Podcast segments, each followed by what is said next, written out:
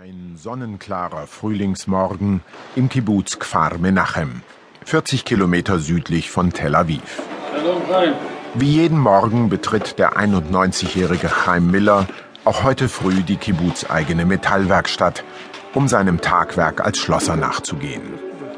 An so etwas wie Ruhestand denkt der gebürtige Wiener nicht.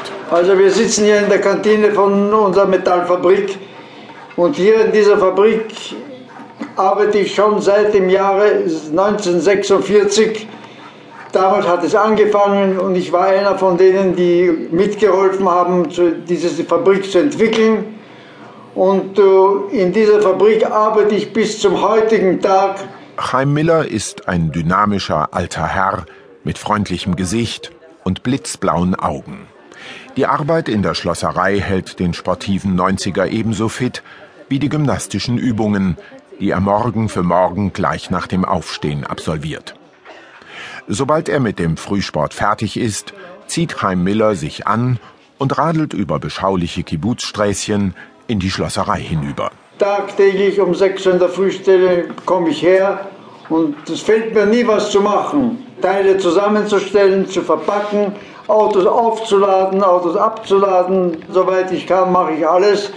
Und alle sind einverstanden mit mir und fragen mich ja jedes Mal, ja, wie machst du denn das? Ja, solange es geht, geht es. I can say by, by living in Kibbutz, Batja Gal, Chaim Millers Tochter. Das Leben im Kibbutz ermöglicht es meinem Vater, all das zu verwirklichen, was ihm wichtig ist. Er ist als Sozialist erzogen worden und hier im Kibbutz kann er als Sozialist leben.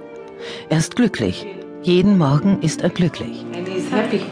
He's happy every morning.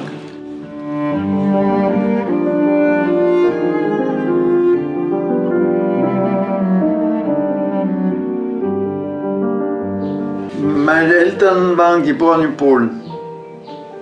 Die Mutter im Jahre 1879 und der Vater im 1884. Beide kamen nach Wien, ich glaube 1900 oder ein Jahr später oder früher, haben sich nicht gekannt. Chaim Miller, Jahrgang 1921, ist als Alfred Müller im Wiener Arbeiterbezirk Ottakring aufgewachsen. Auch sein Vater, ein engagierter Sozialdemokrat, hat sich und seine Familie als Schlosser ernährt. Die Mutter hat nie irgendwo gearbeitet, ich meine, das fürs Haus gesorgt. Ja, also einen Beruf hat sie nicht gehabt. Ja, also die Mutter hat immer dafür gesorgt, dass alles glatt vor sich geht. Anders als in anderen Wiener Bezirken gab es in Ottakring vergleichsweise wenig Juden. Chaim Miller wohnte zusammen mit seinen Eltern und seiner Schwester in der Thalia-Straße auf Nummer 112.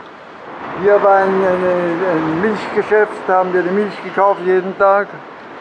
Und da war ein Radiogeschäft, da kann ich mich erinnern. Da hat damals die österreichische Mannschaft gegen Ungarn gespielt und hat 8-1 gewonnen. Und die Leute sind da draußen gestanden haben das zugehört. ja. Auf Besuch in seiner Geburtsstadt Wien spaziert Chaim Miller durch die Gassen und Straßen seiner Kindheit. Jetzt steht er vor dem ehemaligen Wohnhaus seiner Familie in der Thalia-Straße.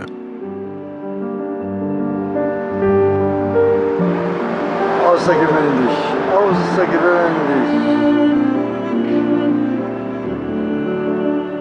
Eine junge Frau tritt aus dem Haus. Chaim Miller kommt mit ihr ins Gespräch.